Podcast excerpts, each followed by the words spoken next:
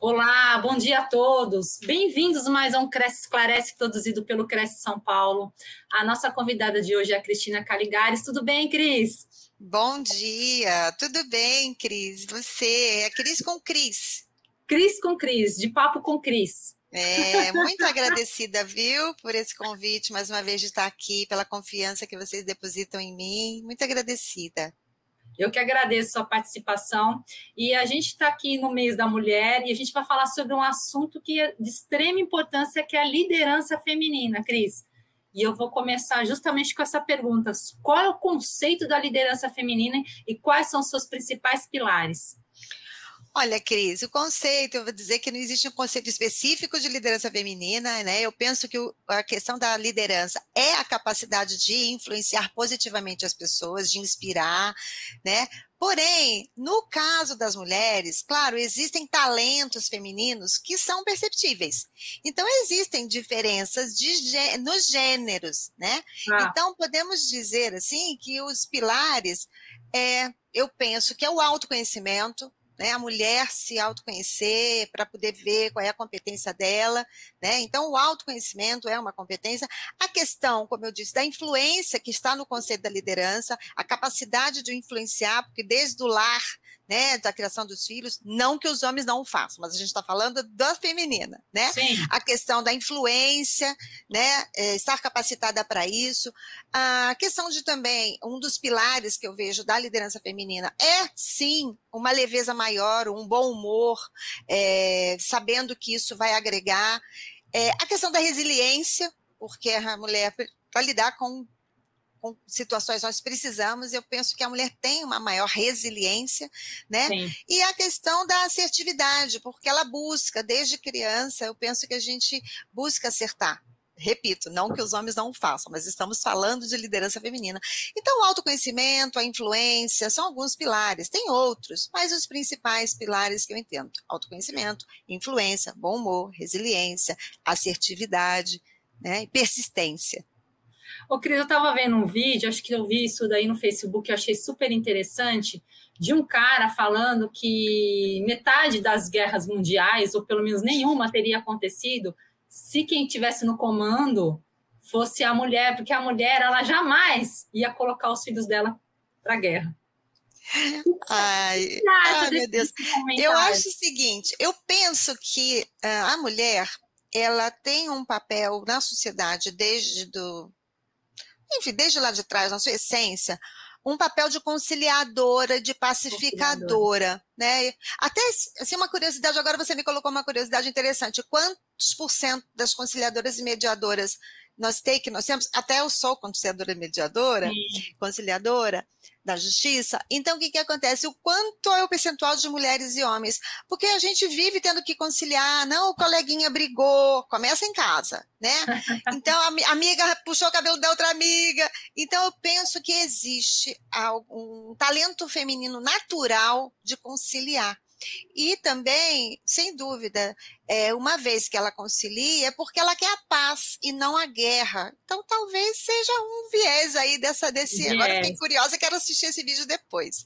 Mas ah, eu, sim, eu vou passar seja... ele para você. Eu passo ele, eu achei muito, eu achei muito bacana.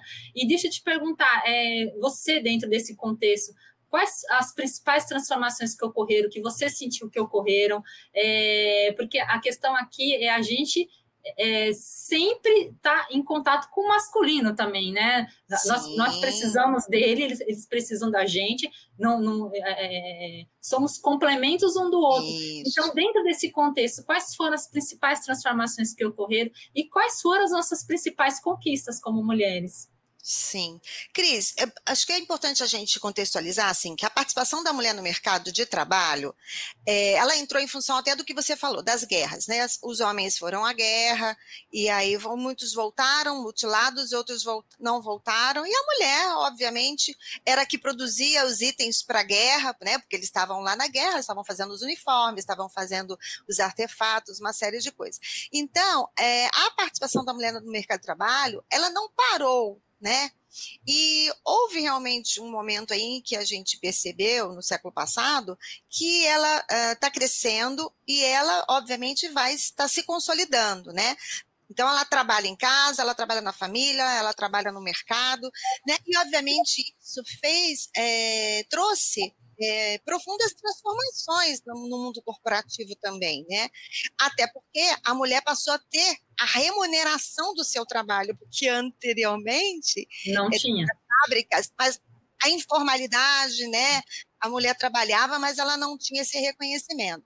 Então, eu penso que o ganho foi que as, as empresas perceberam que as mulheres tinham talentos também perceptíveis, né?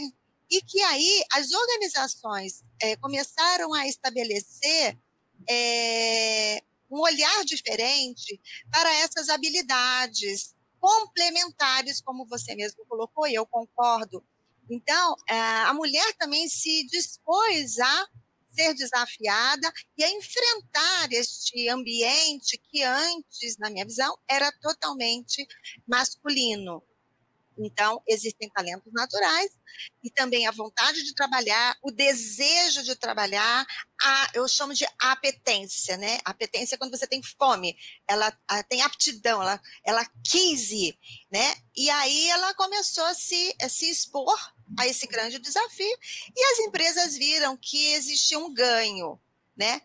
Então, todo mundo, eu penso que a sociedade ganhou e tem ganho por isso. E juntos, os, as mulheres e os homens estão levando as organizações adiante e vai crescer o número de mulheres, sim, eu penso. Ô, Cris, eu vi uma, eu vi, eu estou lendo bastante sobre esse assunto e eu é. vi uma matéria muito. É um assunto que eu estou entrando e o assunto também pelo mês está super em voga. Você está gulosa, como eu disse na petência, está gulosa. Tá vendo como é que mulher é um bicho guloso? É verdade. Ah, bicho eu no bom sentido, tá, Cris? Bicho no bom sentido. eu me interessei, e eu estou me interessando muito, e eu vi uma matéria falando que, assim, dentro do, do, dos trabalhos existentes dentro de casa, porque, assim, hoje em dia a mulher trabalha fora e trabalha dentro de casa também. Os homens também trabalham dentro, tá? Vou defender Exatamente, e trabalham fora. Só que apenas 51% dos homens estão é, é, exercendo a dupla jornada. E são 90% das mulheres que exercem a dupla jornada ainda. A diferença é grande ainda. Muito, e vai queria, continuar sendo. E vai, é, é, isso que eu queria saber com você. é, é, é é legal, é bacana. Eu acho que a gente tem que trabalhar em conjunto, porque é, é, o lar é, é, é feito do casal, não é só da mulher, uhum. né? Os filhos é do casal, o cachorro é do casal, tudo que acontece é do casal. Por que, que ainda existe essa, essa predominância da atuação feminina dentro de casa ainda? Que existe. Bom, primeiro é cultural, né? Eu costumo dizer que o mundo é mundo, não é munda é mundo, é cultural, né? Só que tem a questão do que a gente estava falando dos talentos femininos. Nós, mulheres, somos multitarefas, na sua grande maioria. Eu não tenho índice. Os homens nem todos são. Né? Não que eles não façam duas coisas ao mesmo tempo, eles fazem sim, tá? Mas existe uma questão cultural ainda muito forte. Né? E o que acontece também, Cris, é que nós, muitas vezes, mulheres, tomamos a frente das coisas também tudo só é do nosso jeito, tem que arrumar, tem que lavar louça quando eu quero, na hora que eu quero, da forma que eu quero, e se não for daquele jeito, não serve. Então, nós, é, eu falo assim, mulher é um bicho que a gente tem que tomar cuidado, que é assim, ai, a moça que tá vindo me ajudar não passa a roupa do jeito que eu quero. Aí o marido fala assim para ela, ah, troca, moça. Imagina, você tá pensando que é fácil arrumar alguém? Então, pelo amor de Deus, a gente precisa é, é. também é, é um autoconhecimento que eu te falei. A gente precisa é, ser mais flexível nesse aspecto doméstico, porque nós somos, às vezes, muito flexíveis em alguns pontos, e aí passa. É, você pode perguntar, Cris, como é que a gente faz para desenvolver a, autolidera a liderança? Primeiro, a autoliderança, que é a raiz, é a, é a essência da liderança e a autoliderança. Então, se a gente não se, começar a se conhecer, a rever os nossos paradigmas, as nossas crenças, né? Dar espaço para o outro agir do jeito dele. Sim. A gente também vai continuar nessa, nessa toada, entendeu? Então não é, são só eles que não assumem, não é só cultural. É, a mulher, a mulher também, ela tem essa, essa cultura integrada nela ainda, né? Essa é, que só quer do jeito dela. Masculinizada, né? Isso. E, ô, Cris, e é importante a gente exercer o papel da liderança feminina? É claro que é, em parceria com o apoio da liderança masculina, é óbvio. Isso é importante? É, é essencial. Como a gente falou, existem habilidades neles e existem habilidades nossas. Eu penso que ainda existe uma diferença, é, assim, botando. Eu, às vezes a gente precisa botar as coisas na casinha, né? Na caixinha. Então, por ah. exemplo, eu penso que os homens. É, existem mulheres autoritárias e existem homens autoritários, ok? Vamos combinar. É, porém, é, o homem ainda, na minha forma de ver, tem dentro da cultura um forte papel é, de colocar as coisas em casa, entre aspas, embora esteja muita mulher que é o arrimo de família, ok? Sim. Porém, culturalmente, eu, eu expresso que é, os homens parecem, nas negociações, nas empresas, no papel de líder, ele é mais transacional e a mulher mais transformacional. Então, ela olha para o seu liderado, eu penso, e querendo desenvolvê-lo, verificar potencial, né? E os homens na. E aí, bateu a meta? Bateu a meta? Que é a transação. Então, nós temos visto muitas, muitos homens é, indo é, fazer cursos de liderança exatamente para desenvolver competências, e as mulheres para aprender a transacionar, para aprender a fechar, né? Para ter aquela pegada de. Eu acho importante essa pegada masculina. É. Eu, eu, eu, gosto dela. Sem se é masculinizar, é ok? Não precisa é. bater na mesa. Que é uma Sim. outra coisa que a gente viu lá atrás, quando as mulheres começaram a entrar Sim. no mercado de trabalho, delas entenderem assim: não, eu tenho que botar uma calça comprida, um, um, terninho, e até muitos terninhos de mulheres. Eu mesma, na minha geração, usei muitos terninhos. Se você vê, é o estereótipo do executivo. É. Né? Então não precisa. Mas eu, eu acho que os dois, existe uma parceria sim, precisa ter ela sim, e que somos complementares sim. Porém, ambos têm que desenvolver competências. E uma das coisas é que a mulher precisa saber quem ela é efetivamente. Ela não precisa bater na mesa. Ela precisa saber as suas competências, ela precisa saber o seu valor, entendeu? Então, eu vejo por aí é você saber quem você é. Passa por autodesenvolvimento, autoconhecimento. Né? Mas a parceria é importante. É essencial. Essencial, nem é importante, é essencial. Ô, Cris, e assim, qual é, é a principal diferença da atuação? Eh, você acabou de falar, mas eu queria que você especificasse mais da atuação feminina do mercado e da masculina. Porque, assim, eu, eu, eu acho que a, a mulher ela é, ela é mais sensível. É fato isso. É uma, não é uma coisa, é uma coisa orgânica, eu acho, da mulher. Né? E, e, o homem, eu, eu penso que ele é mais racional. E eu acho isso daí super importante também. Mas fora isso, é, quais as diferenças que existem né, do, entre o mercado feminino e o mercado masculino? E que, e, e que, que um, um pode contribuir realmente para a transformação do outro. Vamos lá, Cris. Essa questão de um ser mais sensível e o outro ser mais racional, eu vejo mulheres muito racionais. Eu, tá. lido, eu sou coach, né? Eu sou mentora, eu trabalho com isso, com desenvolvimento humano e acabo dando treinamento em muitas empresas. Então eu vejo que existem é, mulheres muito racionais, tá? tá? É, não, eu penso que assim, talvez exista um percentual maior de homens racionais, né, que vão para o lado da engenharia, tudo bem. É, mas isso não significa dizer que os homens não têm sensibilidade. Né, que eles não são insensíveis, que eles são insensíveis. Eu penso que eles foram talhados para não expressar. E as hum. mulheres podem chorar, vamos dizer assim, né? É verdade. Então, infelizmente, é, a grande diferença está no que a gente colocou, é na, na diferença natural do gênero e na diferença natural do indivíduo. Porque eu penso que existem, como a gente já disse, habilidades maiores da mulher, né, de ser mais pacificadora, aquilo que a gente já falou, existe.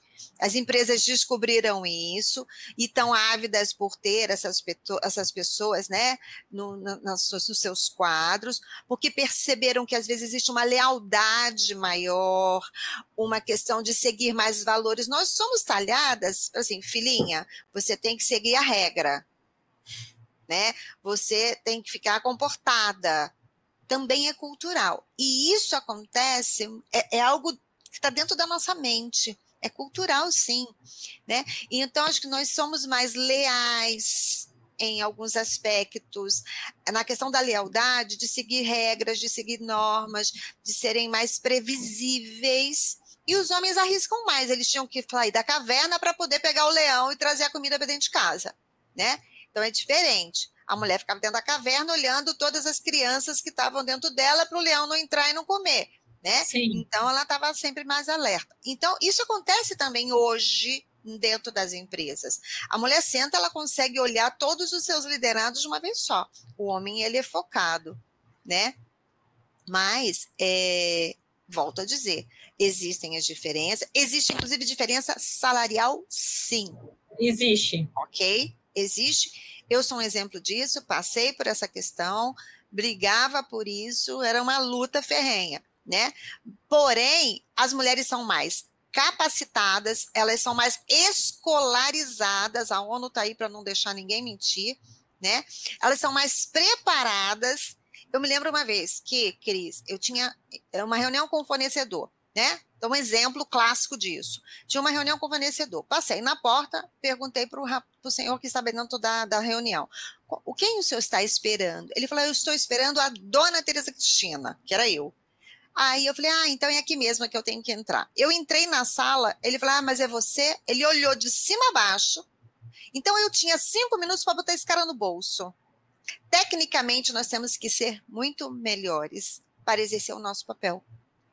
Então, são tá. diferenças. Nós temos que estar muito mais preparadas para que a gente possa mostrar e que a nossa é, a confiança pessoal em nós, nós temos que confiar no nosso taco, nós temos que fazer com que a confiança interpessoal venha, que é você confiar em mim, o, o, o outro confiar em mim, né, para poder estabelecer uma confiança é, organizacional, falando do mundo do, da organização, né?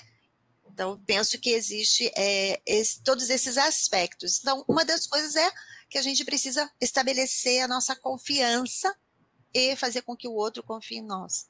É, e o mercado de trabalho tem visto isso. Ô, Cris, essa pergunta aqui não está no roteiro, mas assim, além da gente é, ter a, a, a, a, própria questão masculina, né, que a gente convive, e, e, como é que é a relação das próprias mulheres como é, como é que esse, é é, é, é, é, uma questão que eu quero colocar aqui, porque você acha que realmente é, existe parceria, sororidade? É, porque, assim, a gente necessita desse desenvolvimento, né, com relação à sociedade junto ao homem, mas como é que esse desenvolvimento também junto às mulheres? Como é que você sente isso? Você acha que. Boa pergunta. Não é? é? Eu esqueci de fazer essa pergunta e agora ela me vem na mente. Cris, eu vejo o seguinte: a primeira competição da mulher no mercado é de forma é, transparente é com o homem, de forma transparente, mas de forma velada é com a mulher. Com a mulher. É, eu acho que a sororidade ela é mais está mais no papel do que na prática, né? Eu digo que sou que vou levantar a tua bola, mas na hora de levantar eu fico com medo de você ser melhor do que eu. Existe ainda, não é só o homem que tem um ego inflado, as mulheres também têm. E elas são competitivas entre elas. Eu acredito que mais do que com os homens, né? Eu pude ser liderada, ou seja, eu fui eu tive chefes, mulheres e homens.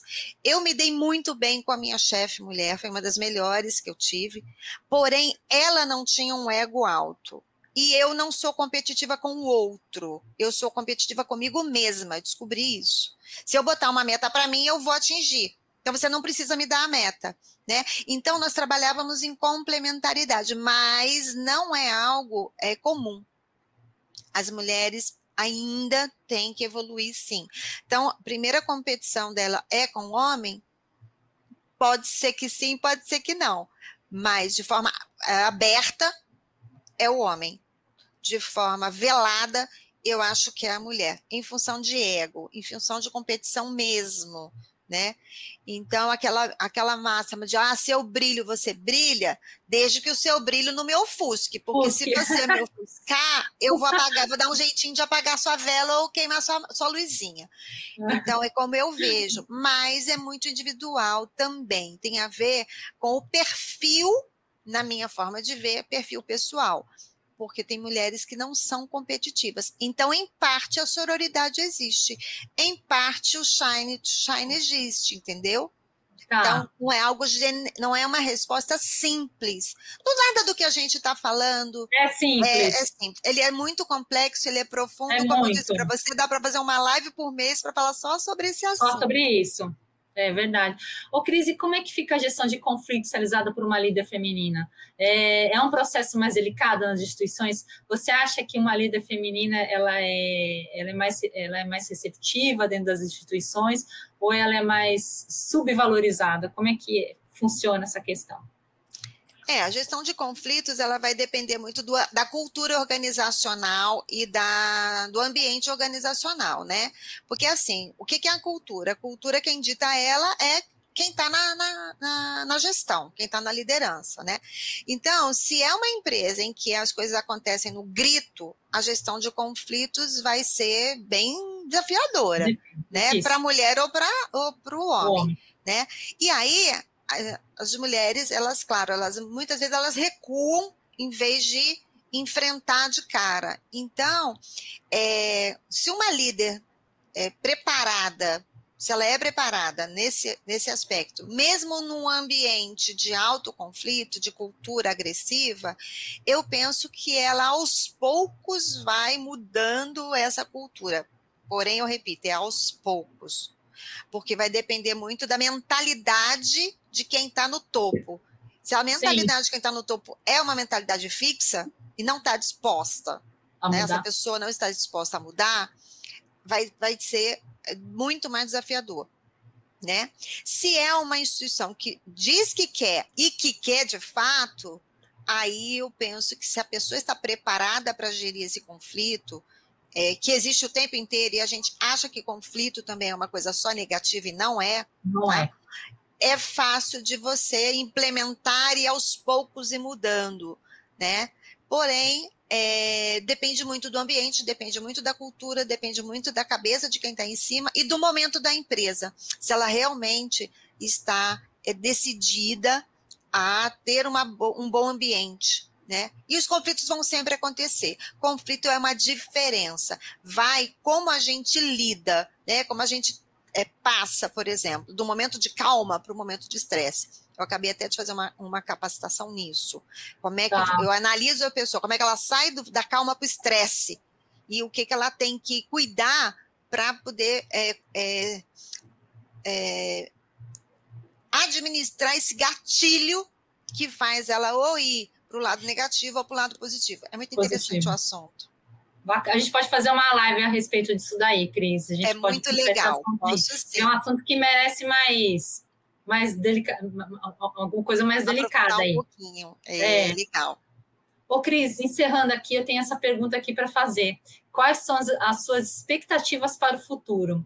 É... O que, que em relação você... à liderança feminina? Exatamente. E o que, que você acha que daqui a alguns anos, como é que a gente vai estar? Tá? E, e, como é que os homens vão estar tá também com relação a essa, essa postura feminina? Cris, eu acho que a inserção da mulher no mercado de trabalho é uma crescente, não volta para trás, né? As mulheres estão cada vez mais sendo promovidas para cargos de multinacionais e para conselhos Sim. e para outras empresas, né? É, o advento também da boa instrução, delas terem que se preparar mais também, elas vão ser mais absorvidas, né? Não, enfim, repito, não que os homens não façam, mas a gente está falando de mulheres.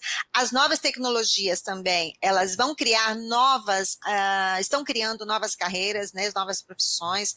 Então, ela, a mulher é dotada muitas vezes de autonomia, né, para é, decidir a sua vida. Então, eu penso que ela é capaz sim de se programar, é capaz de se desenvolver, é capaz de se reprogramar, né, de capaz de fazer muitas tarefas. Então, eu vejo assim que a expectativa para a mulher ela é positiva, né, que ela ela veio e não vai sair, muito pelo contrário, ela vai avançar, e que isso é muito bom, Né? A, diver... a gente fala muito de diversidade. Sim. E aí está um bom viés da diversidade. Termos dentro das equipes algo equilibrado, algo nivelado, né, onde todos possam de fato estabelecer a sinergia, que é todo mundo trabalhar com todo mundo num ambiente diverso, num ambiente em que haja a, o potencial das pessoas desenvolver, sendo desenvolvidos, entendeu? Sim. Então, eu penso que isso tudo é muito positivo. A gestão do potencial, o coaching potencial, então, eu penso que é nesse sentido que vai adiante, independente das gerações. Eu sou favorável ao intergeracional. E, e, independente do sexo, um bom líder ele consegue identificar a, a, as capacidades das pessoas e desenvolvê-las, né, Cris? Eu acho que essa é a função. Sim, que a liderança humanizada que a gente tanto fala, não importa né? E a liderança humanizada que a gente fala, líderes acessíveis, olhares empáticos, né? E uma escuta empática também, a, o, ambiente colaborativo, relações de confiança sendo estabelecidas e, obviamente, o investimento e o resultado vindo para as empresas, porque afinal das contas, as empresas são para gerar riqueza para as pessoas e para gerar riqueza para elas e para o mercado. Vamos pro combinar. Mercado. Com certeza. Né? Cris, muito obrigada pela sua participação no Cresce Clarece, foi ótimo.